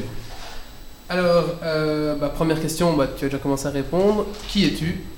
Je m'appelle Yves, j'ai 57 ans et je suis euh, un amateur de, je ne dirais pas de soucoupe volante parce que personnellement je n'y crois pas, mais un amateur de l'étude des phénomènes spatiaux. D'accord. Alors, deuxième question pour toi. Euh, comment as-tu, comment, enfin, comment tu as commencé à t'intéresser bah, aux phénomènes ovni et, et autres? Eh bien, comme j'ai commencé, merci à l'expliquer tout à l'heure, et je suis très très content d'entendre euh, parler des Mayas, parce que c'est l'étude des civilisations disparues, j'ai étudié ça pour mon, mon intérêt personnel, Oui. qui m'a fait prendre conscience qu'elle faisait, dans la plupart des cas, référence à des phénomènes prétendus spatiaux et à de prétendus contacts avec des, des êtres qui seraient venus du cosmos. Alors aussi bien les Esquimaux que les Mayas, que les Indiens d'Amérique, que les Sumériens, Que les poneys. ont dans leur tradition des phénomènes comme ceux-là. Or, ce sont des, des peuplades qui sont séparées géographiquement par des distances telles qu'elles sont réputées, vu leur époque, ne pas avoir été en contact entre elles. Et pourtant, elles ont les mêmes. Et euh, pourtant, il y a une concordance certaine dans des grands thèmes récurrents, le contact, la bienveillance, le départ et la promesse de retour. Alors, Les pyramides aussi, non? Le fait que des Égyptiens en Afrique fassent des pyramides et que justement les Mayas euh, en, en Afrique du Sud en les fassent pyramides aussi. Également, ça pourrait être interprété comme euh, également un, indice de, convergence. Alors, ou bien cette convergence, elle est le fait, je dirais, de l'âme naturelle de l'humain, ou bien il y a une, source commune desquelles ces différentes civilisations se seraient inspirées, on ne sait pas très bien laquelle, c'est hypothétique, ou bien bon, on doit supposer qu'il s'est passé quelque chose et que dans ces légendes, ces traditions, on a comme l'écho de quelque chose qui se serait produit. On n'a absolument aucun moyen d'avoir la moindre certitude sur ces sujets-là. Ce ne sont que des suppositions. Et alors, toutes ces questions eh m'ont amené à m'intéresser au, phénomène. Je me suis documenté, j'ai lu une série de, livres, dont certains, il est tout à fait exact de le dire, foutaient les boules, et d'autres étaient simplement risibles parce que c'était des tissus de- de fadaises et de choses tout à fait ridicules. Raison pour laquelle, à un certain moment, j'ai rejoint les rangs du seul organisme un petit peu sérieux qui traitait cette problématique-là en Belgique. À l'époque, c'était la SOBEPS. Je suis devenu enquêteur pour la SOBEPS et je le suis resté euh, jusqu'à leur. euh, Alors justement, bah, je te coupe. Mais pour te relancer sur notre question, qu'est-ce Oui. que la SOBEPS La Alors, SOBEPS, c'est la, SOBEPS ou la COBEPS? Alors, la SOBEP, c'est la Société belge d'études des phénomènes spatiaux. C'est un- une société informelle euh, qui est installée à Anderlecht et qui, qui s'était mise à, à fédérer toute une série de bonnes volontés dans l'objectif d'étudier les phénomènes spatiaux, donc tout le phénomène OVNI. Alors on trouvait parmi les membres excuse-moi, est-ce que juste possible que tu parles un tout petit peu plus près de ton micro Parce que moi je sais pas monter plus et apparemment les. Plus, les- plus près, ça va être difficile, je crois. C'est vrai, je te vois pas d'ici, mais. T'es vraiment prêt Attends, Vraiment contre. Ouais. Attends. Là, plus que ça, je le mange. Ah, Là, ça, c'est très bien. Là, c'est bien. Ça ouais. va. Ça va. Je suis désolé. Donc, le- la SOBEPS était animée par une- un noyau d'une petite dizaine de personnes Mhm. qui tenaient la bibliothèque, qui tenaient des permanences, des permanences téléphoniques, de façon à récolter tous les témoignages qui convergeaient vers eux. Et puis, euh, en arrière-plan, il y avait des équipes de- d'enquêteurs, dont je faisais partie, euh, j'étais un des enquêteurs pour la région namuroise, qui, une fois qu'un témoignage leur avait été communiqué, eh bien, transmettait, transmettait à l'enquêteur les coordonnées, et l'enquêteur rencontrait le témoin et faisait une enquête beaucoup plus fouillée, c'est-à-dire se rendait avec le témoin sur les lieux de l'observation en essayant de reproduire au maximum les conditions d'observation, la même heure, le même endroit, Mhm. et posait une série de questions standardisées destinées à, à ne laisser aucun coin d'ombre, Mhm. de manière à cerner au maximum le- la réalité de l'observation. Enfin, c'est intéressant parce que tout à l'heure on, en discutait. Vous disiez que enfin, c'est pas que juste un organisme ça qui, qui recevait que des appels des témoins, mais parfois c'était relayé par, euh, vous parlez de la gendarmerie ou euh, Tout à fait. certains moments. Tout à Donc, fait. C'était Euh, pas, euh, enfin, c'était pas pris euh, par, en déni par euh, les autres organismes, enfin les autres. euh, Non, non, pas du tout. C'est un organisme qui était parfaitement pris au sérieux parce que bien, il méritait d'être pris au sérieux. Il travaillait de façon la plus sérieuse, la plus intègre et la plus professionnelle possible, même s'il était composé uniquement de bénévoles. Et après les fameuses vagues belges des années 80, Mhm. eh bien, le, la SOBEPS a collaboré avec la force aérienne et avec la gendarmerie. Et quand la gendarmerie, par exemple, recevait des témoignages de la part de personnes qui avaient qui supposaient avoir vu quelque chose, Se retourner vers la eh bien, ils se retournaient vers la SOBEPS, qui se retournaient vers les enquêteurs et les envoyaient sur le terrain. Et toute cette société était. Vous étiez bénévole? Totalement. D'accord. Une petite anecdote, euh, quelque chose de. Une enquête rigolote que vous avez eu à faire? Oh, le plus, le plus comique Oui, bah, généralement, le plus comique, c'est le plus ridicule dans une situation comme celle-là. Une personne qui, qui prétendait tous les soirs, vers une certaine heure, voir euh, quelques soucoupes volantes au-dessus de la maison de son voisin. Ça coïncidait avec l'heure à laquelle il avait euh, avalé sa 25e bière. apparemment. Donc, euh, malheureusement, parmi les, les témoignages qu'on recueillait, il y avait aussi ceux-là. Mais on, on ne peut en négliger aucun, parce qu'on ne sait jamais quand va surgir éventuellement euh, le témoignage qui va se démarquer des autres. D'accord. Parce que Est-ce que toi, tu as déjà, tu m'as déjà répondu hors ligne, mais est-ce que tu as déjà euh, vu ou toi-même vu un, un effet ovni ou, ou extra, enfin voilà. Non, jamais. Jamais. Jamais. Donc Voilà, c'était pour un pour l'auditeur. Non. Alors, euh, donc voilà, Marius Magrini, de, un, un dossier que tu as trouvé. un- un- par contre, là, un dossier ridicule, mais un dossier qui t'a semblé vraiment très, très, très, très, très, très per- pertinent en fait. Oui, en fait, des, je ne sais pas très bien, 50 ou 60 enquêtes que j'ai faites, je me suis trouvé face à la même proportion que les autres enquêteurs, c'est-à-dire une grosse majorité de gens de bonne foi mais qui se trompaient. Ils ont vu un avion, ils ont vu un- une planète, ils ont vu un, des débris de satellites qui rentraient dans l'atmosphère et qui laissaient une traînée. Ils ont vu une, une étoile filante, une comète. Euh, donc des choses parfaitement explicables que généralement on parvient à découvrir simplement en se rendant sur les lieux et en reproduisant les conditions. Il y a malheureusement toujours une petite part de menteurs, de fumistes, d'ivrognes et de gens qui essayent de se faire valoir. hein. Le- je vous ai cité un exemple. Mhm. Et puis au milieu de tout ça, de temps en temps, moi j'ai eu la chance d'en voir un, il y a des cas qui sont particulièrement interpellants et pour lesquels on ne parvient pas à trouver une explication simple. euh, on ne parvient pas à voir clair, on ne comprend pas ce qui s'est passé. On a affaire à quelqu'un compétent, euh, éveillé, qui n'a pas bu, qui n'a consommé aucune substance bizarre, hein, je vous laisse deviner lesquelles, qui a fait une observation qui a duré longtemps, dans des conditions de visibilité optimales, qui est capable de décrire longueur, hauteur, largeur, de dessiner ce qu'il a vu, forme, lumière, euh, durée de l'observation, trajectoire et même l'altitude. Et, là, face à quelqu'un de parfaitement capable et compétent, qui fait un témoignage tel que celui-là, eh bien, c'est difficile de dire oui, c'était un morceau de, de satellite, c'était un avion qui passait, euh, parce que non, la qualité du témoignage, le détail des choses observées ne permettent plus de réduire. On se pose une question, on n'a pas de réponse, on ne sait pas ce que c'est. Est-ce que tu as vécu ces donc, des phénomènes qui étaient, euh, bah, par exemple, que 10 personnes de la même région qui ne se connaissent pas? Attends, je te coupe pendant que tu règles. Voilà. donc, 10, per- 10 personnes. 10 personnes que tu. Vers- Vers la bouche, en fait, ces micros-là. Ah, d'accord. Ah. Ce sont les micros de Thomas, c'est pour ça. Voilà. Je lui ferai la leçon. Merci Thomas de m'avoir pas prévenu que c'était pas les mêmes micros que les nôtres. Donc j'apprends ma question.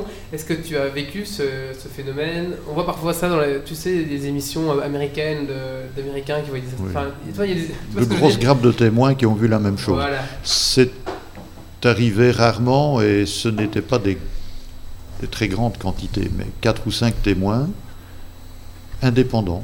Donc il ne s'agit pas d'un groupe, mais de quatre ou cinq personnes qui reportent la même observation, plus ou moins au même endroit, et plus ou moins à la même heure, d'une manière telle qu'on puisse, sur une carte, reconstituer une trajectoire. Oui, c'est arrivé.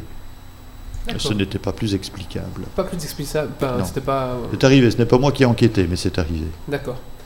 Euh, actuellement, est-ce que la SOBEPS existe encore? Non, elle a été dissoute il y a maintenant 4 ou 5 ans, parce qu'elle était arrivée au bout de son potentiel.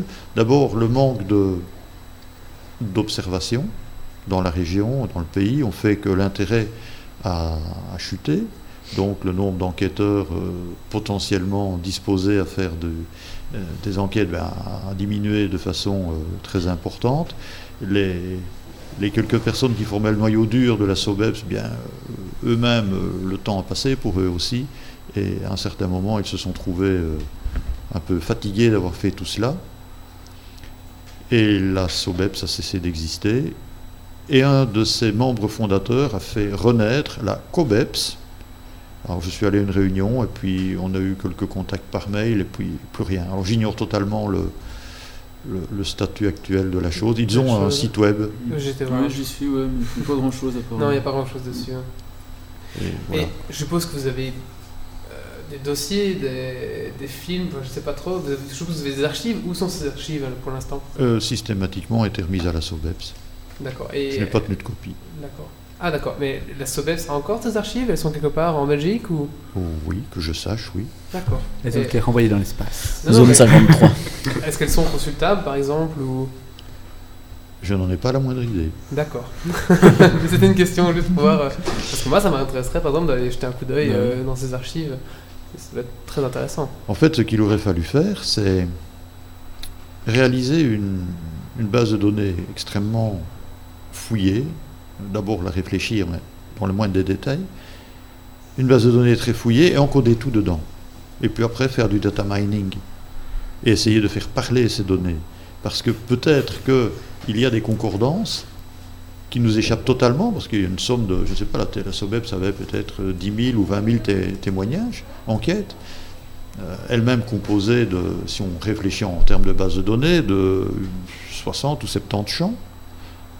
ça fait une base de données titanesque. Il y a peut-être moyen d'extraire Ah quelque oui, chose oui, de cela, mais ça n'est pas encodé, donc on peut même pas en rêver.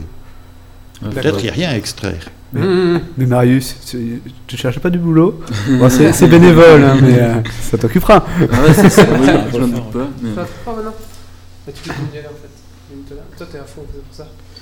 Voilà. Mais euh, ouais, Ah, c'est vrai que ça, pourrait être le- intéressant, euh, essayer de regrouper tout ça. et- Mais ça doit être un boulot de titanesque, à mon avis. On nous demande sur le chat s'il y a d'autres sociétés en dehors de la Belgique dans le même genre. Il y a des sociétés du même genre en dehors de la Belgique, oui, il y en a en fait dans tous les pays. J'en connais en France, il y a Lumière dans la nuit, il y en a en Angleterre, il y en a en Italie, plusieurs. Il y en a aux États-Unis. Ah, Je suppose qu'il doit y en avoir dans Oui, tous les pays. suppose, mais- oui. Il doit bien y avoir les Men in Black quelque part. Je, je ne me suis intéressé qu'au site des langues que je pouvais lire. D'accord. Alors, euh, dans ton mail que tu m'as envoyé quand je t'ai contacté, tu m'as dit qu'il fallait apprendre à les traquer. Mais alors, Alors, ça m'a interrogé. il y a une, il y a une chose, c'est que parmi tous les témoignages, certains ne peuvent pas être réduits à des erreurs, à des ballons ou à des feux d'artifice. Mhm. Les témoignages sont absolument formels quant à l'observation d'un objet. Alors là, on se trouve devant un choix à deux branches. Ou bien on considère que les témoins mentent, et bon, bah, on arrête tout de suite. Ou bien on considère qu'ils ont dit la vérité, et on se trouve face à des témoignages qu'on ne peut plus expliquer par des confusions, des erreurs et des interprétations erronées. Et là, on doit trouver une réponse. Donc on se trouve euh, sur la confiance qu'on peut apporter aux gens. Alors je fais une première réflexion. Vous prenez un individu lambda et euh, il est témoin d'un accident de la route ou d'un assassinat, je ne sais pas. Et puis après, il va se présenter au tribunal et il pointe du doigt à quelqu'un. Il dit Ah, moi je l'ai vu, il a pris un couteau, il a poignardé ce monsieur-là. Et tout le monde va le croire. Personne ne va mettre sa parole en doute. Parce que c'est un témoin, c'est un homme intègre et tout et tout. Alors le même bonhomme, le lendemain, va voir quelque chose de bizarre dans le ciel, il va venir faire le même témoignage, donc c'est le même homme, il n'est pas moins crédible dans un cas que dans l'autre, et là on ne va plus le croire. Parce que c'est comme ça. Quand on parle de ce phénomène-là, eh bien on a tendance à ne pas croire les gens. Euh, on a peut-être raison, hein, mais c'est comme ça. Quelqu'un qui est crédible pour une chose ne le sera plus pour une autre. Alors ça, c'est une, une chose interpellante. Alors, si on est un peu euh, adepte de théorie du complot ou, euh, ou quoi, on pourrait dire que finalement c'est le gouvernement qui a bien fait son truc en voulant cacher ces, ces informations et qui finalement fait tourner tout le monde en, euh, en menteur ou en affabulateur.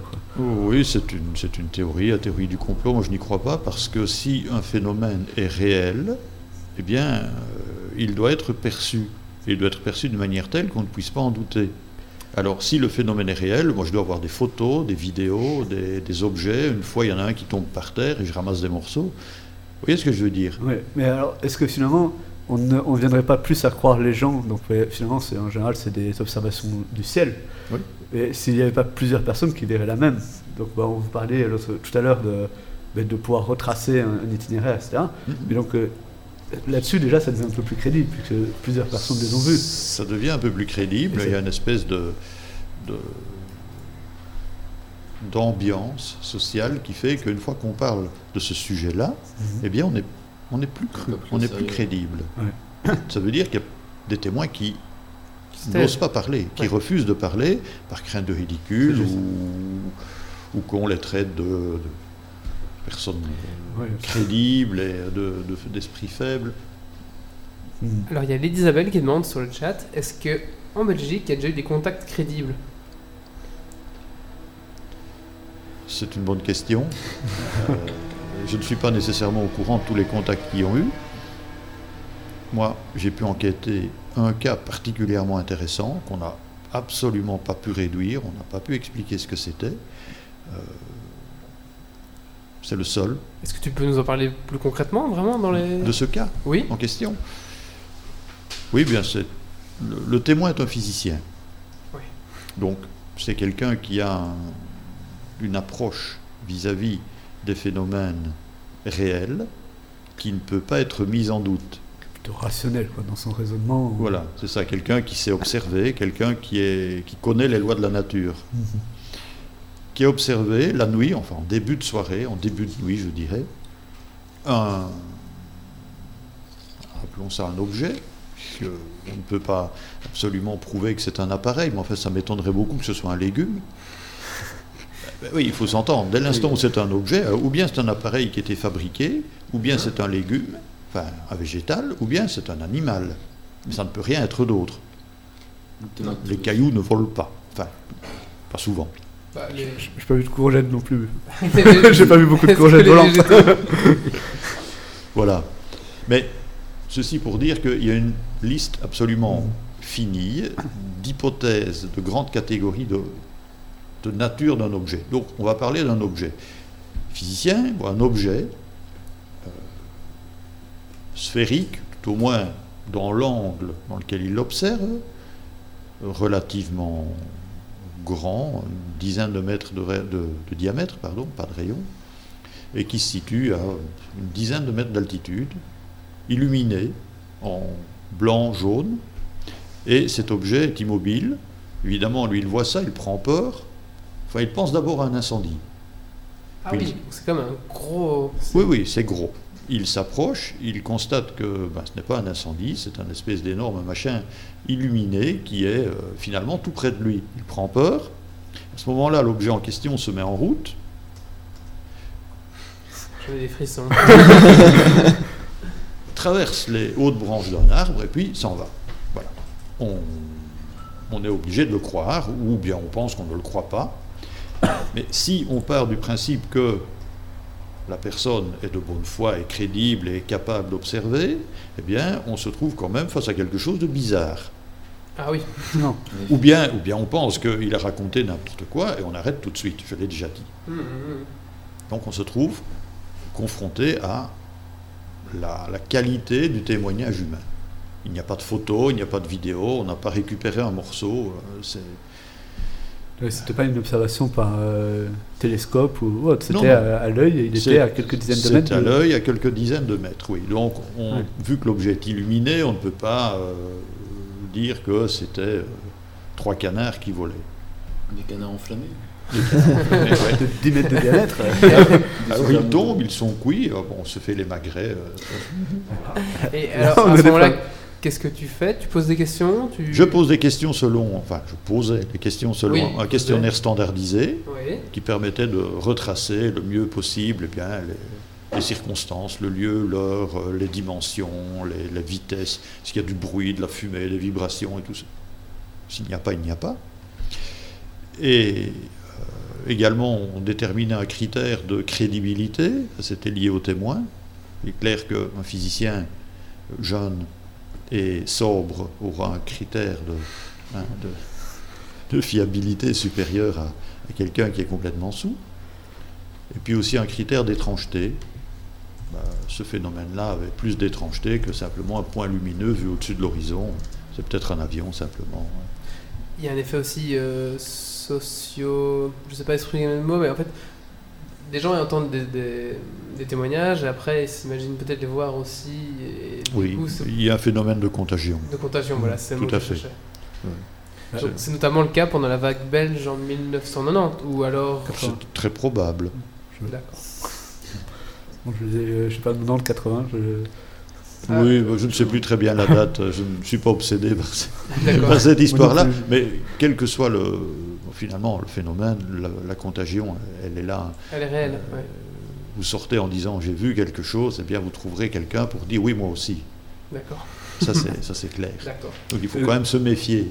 Et donc, bah, on nous demande sur le chat, euh, finalement, où, où en Belgique, euh, est-ce qu'il y avait une, une zone en Belgique où euh, il y avait plus d'observations, enfin plus de d'observations, plus de témoignages? Plus qu'une zone, on a pu reconstituer de manière fragmentaire, mais enfin quand même, des cartes et il semblerait qu'une certaine tendance se soit dégagée, un maximum d'observations à proximité des lignes à haute tension. Vous savez, ces, ces Mm. lignes, euh, ces, ces pylônes et ces, ces lignes qui transportent l'électricité. Mm. Eh bien, bon, je ne sais pas si c'est totalement fiable, mais il semblerait qu'il y aurait eu un peu plus d'observations à proximité de ces lignes. Ils cherchent l'énergie. Intéressant. Non. Ouais. Et, euh, oui, mais euh, et à- à- au niveau euh, géographique, est-ce qu'il y a une région de Belgique euh, peut-être un peu plus touchée ou non? Non, je ne crois pas particulièrement qu'il y ait eu une région plus touchée que d'autres. Non, je ne pense pas. Parce Après, sinon, on peut par- partir du principe de contagion. Peut-être qu'il y a une région qui soit vraiment. Où tout le monde commence à en parler entre eux, parce que euh, un tel a vu le machin, un tel, et puis euh, ça prend des proportions. Non, je ne pense pas que ce soit Non. développé euh, de cette manière. Je me souviens pas très bien. Ça date d'il y a quand même quelques années. Alors, euh, on parlait des théories du complot de Pastaga. Pastaga est quand même très friand. Bon, sache qu'en Belgique, de toute façon, euh, pour qu'il y, y ait un gouvernement qui cache quelque chose, il faut qu'il y ait déjà un gouvernement. C'est vrai. Mais euh, est-ce que, est que, pour vous, euh, par exemple, la NASA nous cacherait un truc énorme, comme David nous parlait avant hors ligne Est-ce qu'il nous cacherait en fait un contact euh, extraterrestre et puis ils sont tous mis d'accord pour nous révéler plus tard ou Ben, parce qu'on n'est pas prêt ou... D'après ce que j'ai pu lire, euh, il n'y a pas besoin d'aller jusqu'à la NASA. Apparemment, le gouvernement français aurait euh, une base euh, en France, quelque part. C'est bien que les Français aiment bien faire de l'orgueil Ouais. tout le temps. hein. Où ils auraient, euh, où ils auraient euh, notamment euh, des, des fragments de vaisseaux euh, qu'ils auraient en observation et euh, ce genre de choses. Donc une espèce de zone 51 en France. Maintenant, euh, ça vient d'Internet. euh, Alors toi, Yves, lire. Non, je ne suis pas au courant de, de ce genre de choses, mais je ne peux ni affirmer que c'est faux, ni affirmer que c'est vrai. Je ne sais pas. D'accord. En- Enfin, si je peux Après- me Oui, encore. En plus de ça, euh, il y a apparemment un, un ancien euh, dirigeant français euh, qui aurait euh, dit, c'est ce que je disais justement. Je avec savais le- que Sarko, c'était pas un humain. le, con- le contrat de confidentialité. Donc apparemment, des pays euh, développés de- du monde auraient un contrat de confidentialité à partir de 1961. Euh, comme quoi, donc apparemment en 1961, ils auraient eu la preuve euh, que les extraterrestres existent, ils auraient eu des contacts avec des races extraterrestres, et à partir de là, ils ont décidé entre eux de ne pas en parler.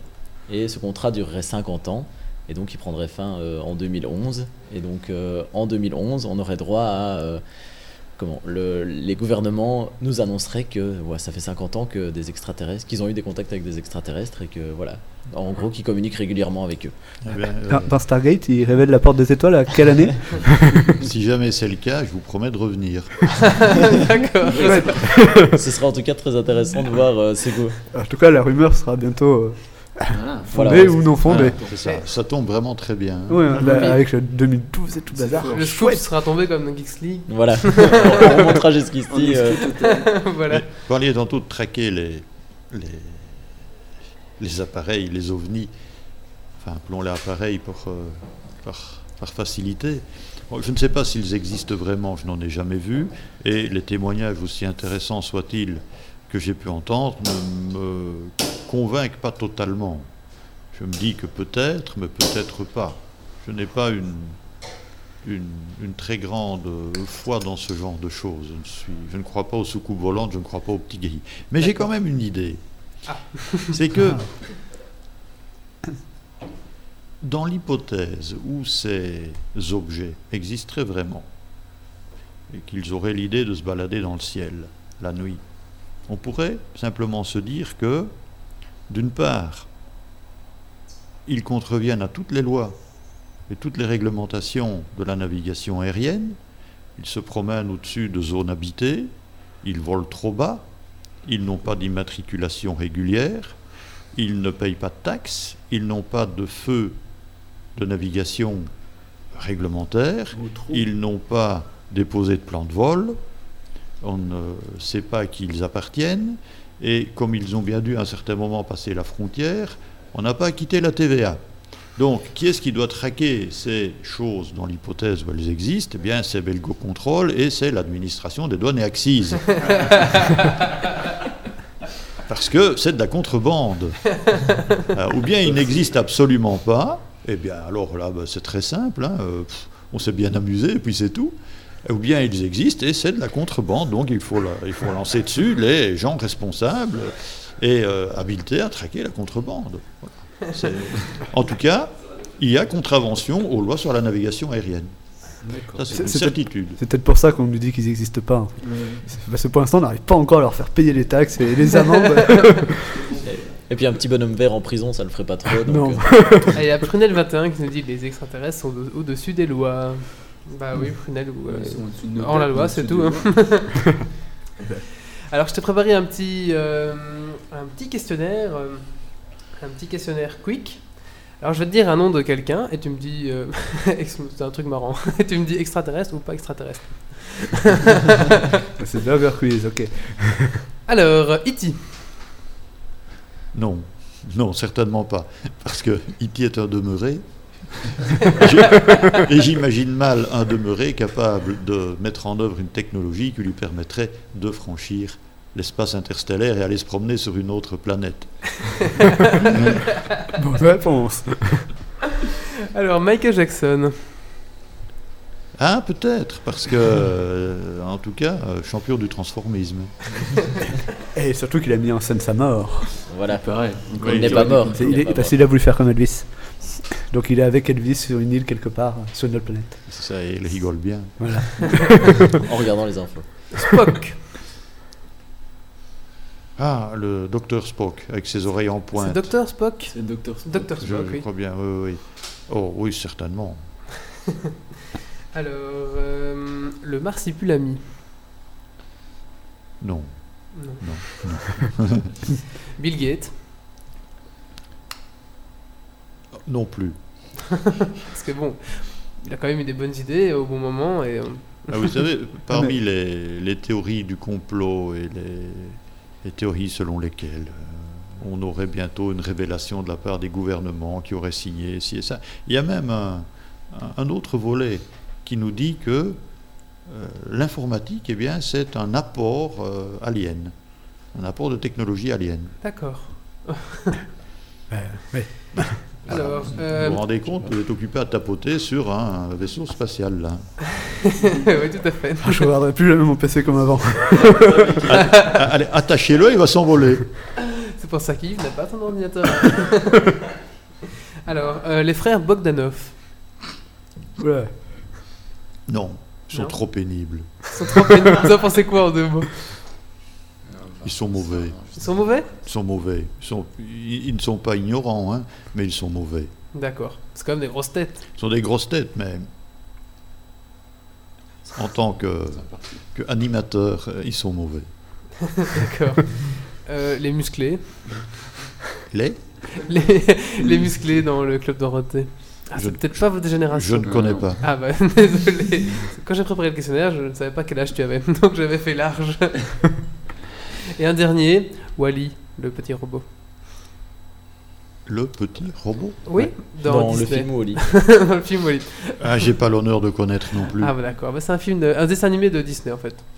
Avec un petit robot qui est censé euh, nettoyer l'espace parce que les humains ont dû quitter la Terre tellement ils l'avaient Non, encrassé. ouais. euh, Nettoyer la Terre. Alors Wally, ça vient de Wally. Oh, ils nettoyaient la Terre. Non, ça vient pas de là, c'est euh, co- complètement euh, deux choses. euh, Voilà, c'est un hasard.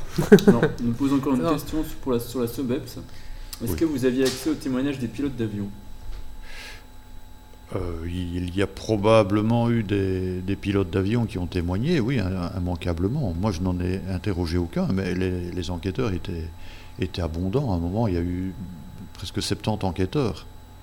Donc, euh, l'un ou l'autre a certainement dû recevoir des témoignages de pilotes d'avion. Je sais qu'il y en a eu, mais ce n'est pas moi qui les ai, qui les ai questionnés. D'accord. D'accord. C'est très probablement les enquêteurs qui travaillaient sur la région bruxelloise.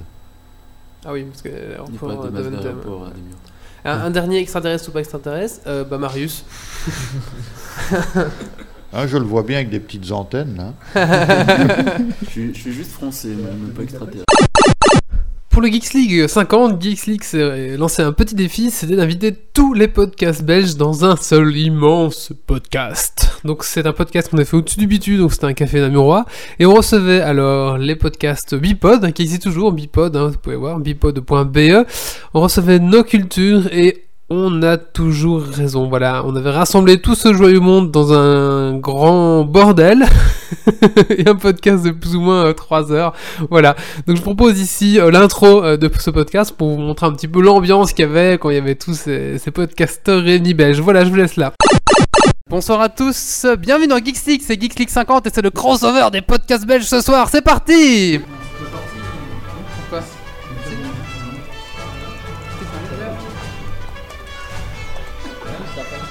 Venu d'un étrange et lointain univers, l'incroyable ligue des geeks extraordinaires, vous parle d'actu tech et de software.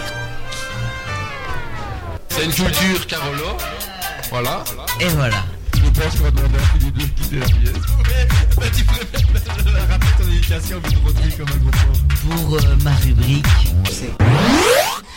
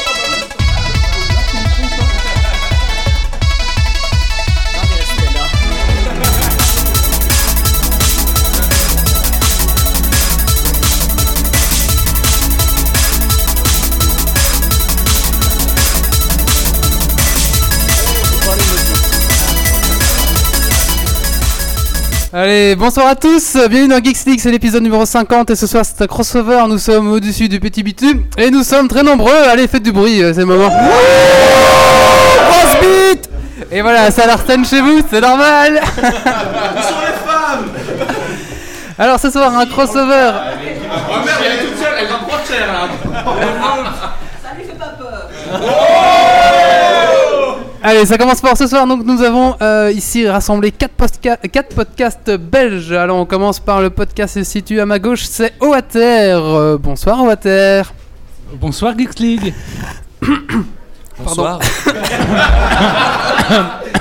C'est l'émotion, c'est Je pense qu'il faut une bière à Wally, il a du mal. Alors, Oater, pour l'instant, ne, ne tourne plus. Peut-être qu'il reviendra un jour, mais peut-être que vous pourriez décrire euh, ce que c'était et peut-être vos projets futurs. Oui, OATR ne reviendra pas. Oh. Malheureusement, euh, ou alors. euh, Oh. Ouais, ouais Oui, oui, Et même le site d'archives est cassé pour le moment. on sait C'est plus vrai, l'écouter. c'est vrai. Ouais. Euh, donc, c'était quoi? C'était un podcast. C'était un podcast où, euh, où chaque personne faisait des chroniques, comme dans tous les podcasts. euh, voilà. D'accord. Et pas de on projet avait une futur fille qui est, qui est Isa qui est là derrière, qu'on voit D'accord. sur la vidéo. D'ailleurs, les gars, bien joué, vous avez amené la seule fille de ce soir. Eh oui, on est comme ça, nous. Et moi je dois rajouter qu'elle a du courage. parce que- Et, euh, et pas de projet, euh, Tomasi, euh, futur ou très, très futur? Euh, non, pas vraiment. non. D'accord. Non. Bon, bah, merci. Malheureusement. De Kirkel un petit peu aussi. Ah, Kirkle, ouais, ça c'est un truc que je fais euh, pendant mon temps libre le soir. Et c'est un petit système euh, assez sympa pour les podcasteurs. Vous prenez un téléphone, n'importe lequel, un petit téléphone de base à, à 20 euros, ça suffit. Faites le numéro de téléphone spécial avec votre code secret et puis vous êtes en direct sur Internet directement. Donc c'est assez chouette. Et puis d'autres personnes peuvent vous appeler. Et alors, euh, bah, tout le monde est en direct et ça fait comme une conférence téléphonique, mais sur, euh, sur Internet. Quoi. Ça marche très bien. Bah, en tout cas, merci. Même si vous n'êtes plus rassemblés, vous avez toujours des choses à dire et ce soir, vous aurez plein de choses à dire. Voilà, et donc il y a Germain ce soir avec moi, Isabelle, Oui. Yann et Edouard et j'ai oublié personne. Hein non, voilà. D'accord. Voilà. Merci. Merci. Alors ensuite, on a No Culture qui vient de Charleroi. Bonsoir No Culture. Salut à vous les geeks Bonsoir Alors, euh, ben, en quelques mots, qu'est-ce que c'est No Culture Eh ben, nos cultures, comme son nom l'indique, euh, on parle de culture, mais culture avec un grand Q, et dans le sens euh, très, très large du terme. Donc, euh... Ça me parle, ça. Voilà. Donc voilà, donc... Faut savoir que quand t'es pas dans le micro, on t'entend pas, Yann, en fait. C'est pas grave, ça me fait rire de vous voir rire. si, on l'entendra quand même un petit peu, mais de loin. Et donc, tu es avec qui ici ce soir? Alors, euh, je suis avec Damien, Bonsoir. avec Graf, qui est notre ingé son, et avec Philippe, euh, le, le fouteur de, de merde. Salut.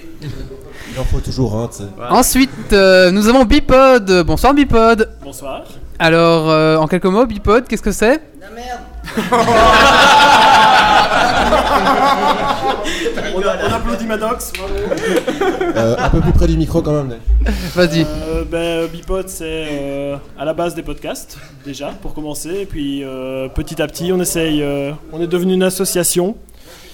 Euh, une vous a- pouvez dire au coloc qu'il parle très fort en fait dans le couloir et qu'on l'entend Merci, excuse-moi. Non, non, mais je disais donc on est donc des podcasts à la base, beaucoup. Des podcasts sur la culture geek, évidemment, le high-tech. euh, on a trois podcasts pour le moment. Et euh, notre objectif, c'est en fait une, une ASBL qui est en train de se créer, euh, qui aura pour but la promotion de la culture geek via euh, des événements, des projections cinéma, des, des, des- des quiz, enfin ce genre de choses.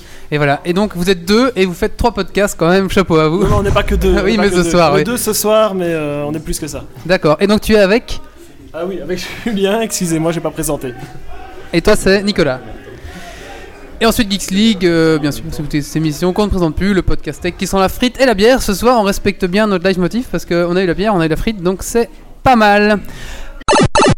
Un de mes pires podcasts, et pourtant le podcast réclamé le plus par mes chroniqueurs, ils veulent faire le, le 2 hein, de ce podcast, était le spécial toilette. Euh, là, je pense qu'on était au fond du trou de ce podcast.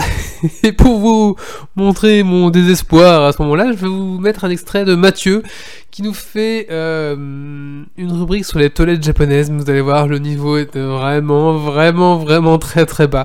Et pour la petite anecdote, c'était le premier podcast de Grumpy aussi. Il nous avait rejoint à ce moment-là et il nous avait apporté une tarte aux pommes d'ailleurs. Allez, je vous laisse avec cet extrait.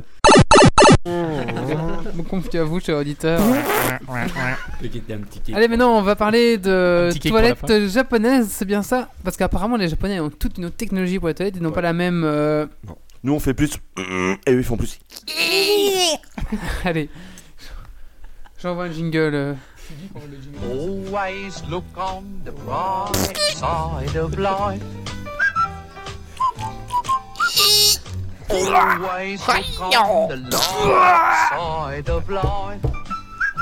mangerais bien un morceau de tarte aux pommes.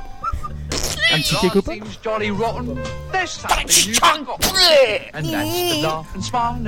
and sing. When you're feeling in the dumps, be silly chumps. Just purse your lips and whistle. That's the À nous. Donc, comme vous, vous le savez sûrement, dans ce, dans ce podcast, nous, nous parlons souvent nouvelles technologies. Et quand on pense high-tech, qui mieux que les Japonais pour en parler? Depuis des années déjà, les Japonais ont une avance certaine dans tout ce qui est nouvelles technologies. Et ce, bien qu'ils gardent dans leur culture un certain attachement à leurs valeurs ancestrales. C'est pourquoi aujourd'hui j'ai décidé de vous parler d'une de ces nouvelles technologies, les WC japonais. Ou Washlet. Ou Washlet. Merci beaucoup. Donc les WC japonais ou comment rendre encore plus agréable le moment du petit coin grâce à leur soif de propreté? Et de nouvelles technologies. Le temps du papier est révolu. Si vous tombez en panne de, de PQ, ce n'est plus la peine de vous égosiller pour qu'on vous rapporte un rouleau. Non. Quelle économie Lorsque vous avez lâché la cargaison, que tout est en ordre, il vous suffit d'appuyer sur un petit bouton pour qu'un petit jet d'eau vienne gentiment tout nettoyer. Le must, c'est qu'on peut en choisir la température et la pression de l'eau. Donc si on a le feu au cul, on peut se refroidir en un rien de temps. Et les petits jets d'eau seraient stimulants en cas de constipation. Donc pour les gens qui ont la phobie de la constipation, plus de soucis avec ces toilettes-là, parce que ça vous stimule l'anus. Euh, T'es pas constipé, ça stimule pas. Bah, ça stimule de toute façon, quoi.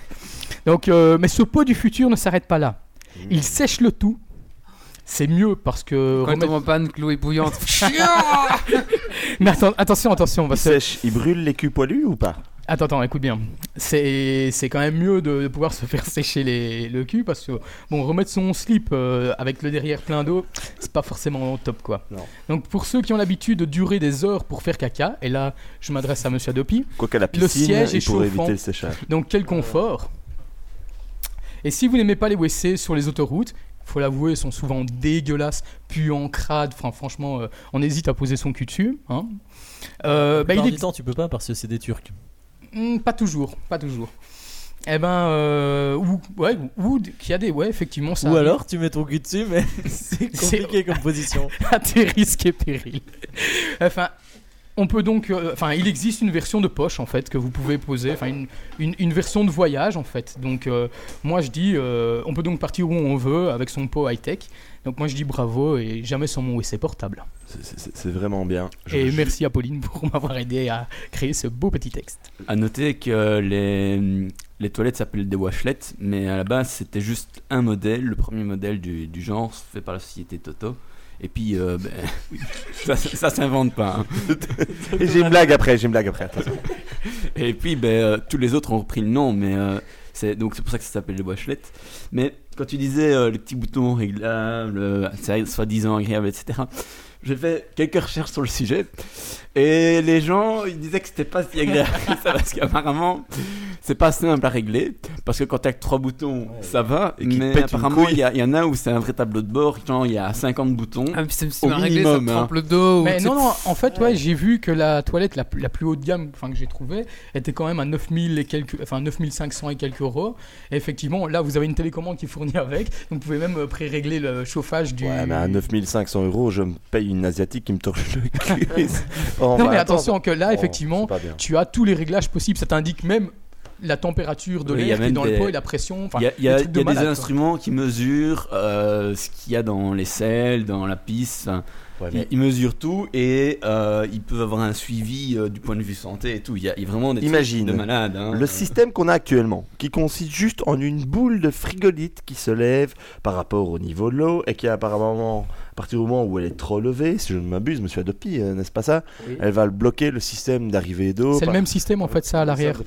Mais imagine déjà comme à l'heure actuelle, ce bête système de chasse d'eau est dysfonctionnant dans beaucoup. Combien de fois tu dois changer ta chasse? Combien de fois l'eau elle coule? Combien de fois l'eau elle part?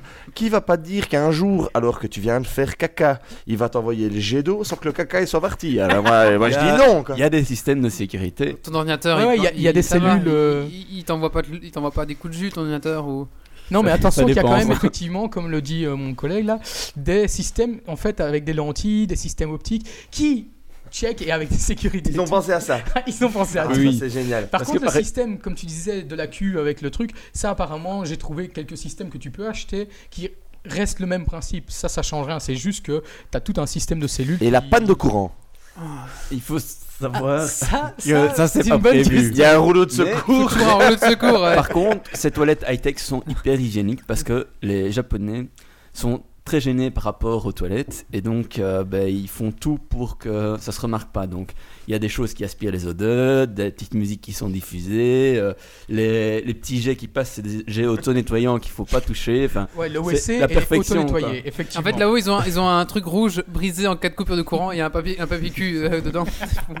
Dans les ascenseurs, plutôt que des musiques d'ascenseur, t'as des, t'as des musiques de faux paix. Donc la musique, c'est. Et comme ça, en- entre deux, deux, deux musiques, tu peux péter et t'as l'impression que c'est la musique. Non mais japonais. c'est pas comme ça. hein. Moi, ce que j'aimerais bien, c'est que quand, quand je m'assieds sur mes toilettes, hop, ça enclenche mon podcast préféré, par exemple. Ben, il y a, il y a des systèmes comme ça. hein, dans, déjà, dans, dans les, la- les milliers d'accessoires qui existent pour les toilettes, il y a des choses où quand on déroule le PQ, ça fait euh, de la musique. Il y a, il y a l'iPod qui est branché dedans qui se met en route. Mais dans les toilettes japonaises, c'est on s'assied dedans, il y a la petite musique qui se met en route, voire même quand on ferme la porte. Ah Et quelquefois, on peut. Enfin, moi, je comprends pas trop le, le- pour, à quoi ça sert, mais il y a même des, quelques petites LED au fond de ton WC.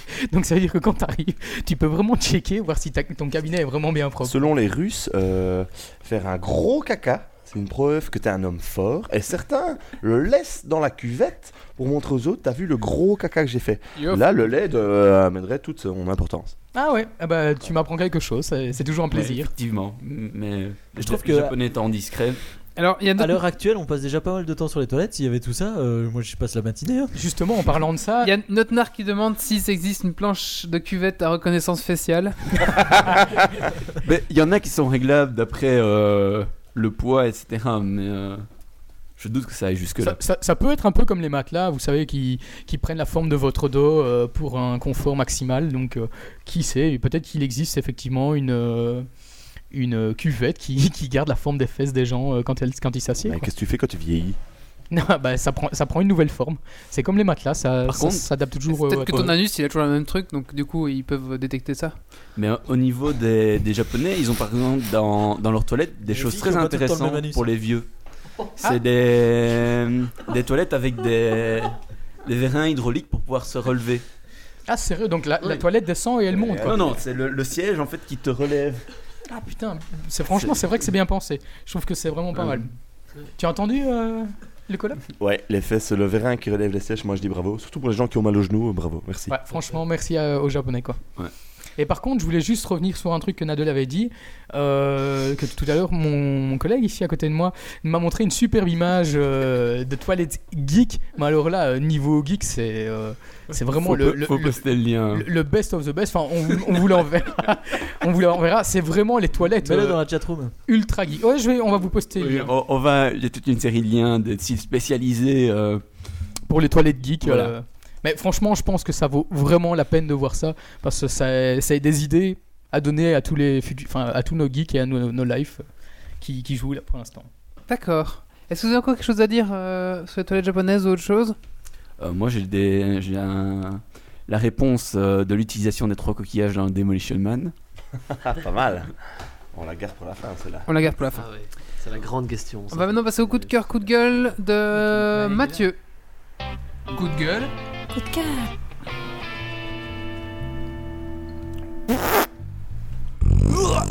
C'est c'est bon.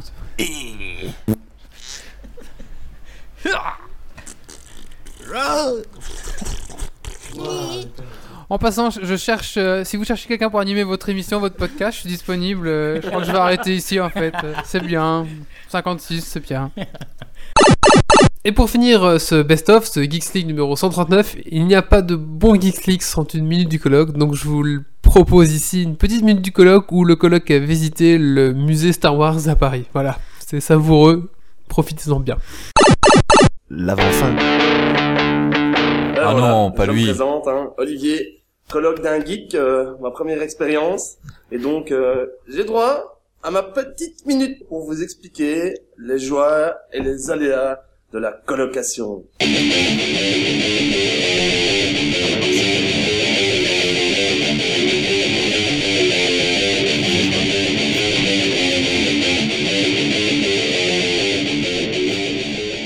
Bit. J'ai dit bit sur l'antenne, bit. Et voilà. Ah, ça me fait plaisir d'entendre euh, ce bon vieux jingle. Alors, euh, bah d'ailleurs, euh, coup de cœur, euh, les joies et aléas de la colocation ont changé. Maintenant, je coloque euh, avec une coloc qui est assez sexy et euh, bah, elle est plus gaie à regarder le matin que Wally qui se gratte une couille en passant euh, dans, euh, en slip pour aller au chiottes le matin. Elle est, elle est, c'est beaucoup plus agréable au regard. Voilà. Tu me voyais pas déjà. Ouais, ouais, ouais, mais bon, quand même. Il s'imaginait.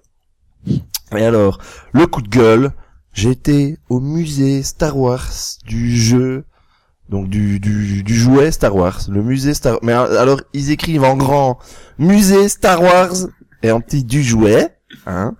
Alors, euh, c'est 9,50€ l'entrée, c'est quand même une annexe du Louvre, à Paris. Tu te dis, euh, ça va quand même être assez euh, sympa, il va avoir du matos et tout.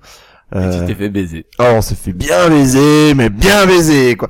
Alors, Avec euh, du gravier. Se faire baiser, se faire baiser par Star Wars.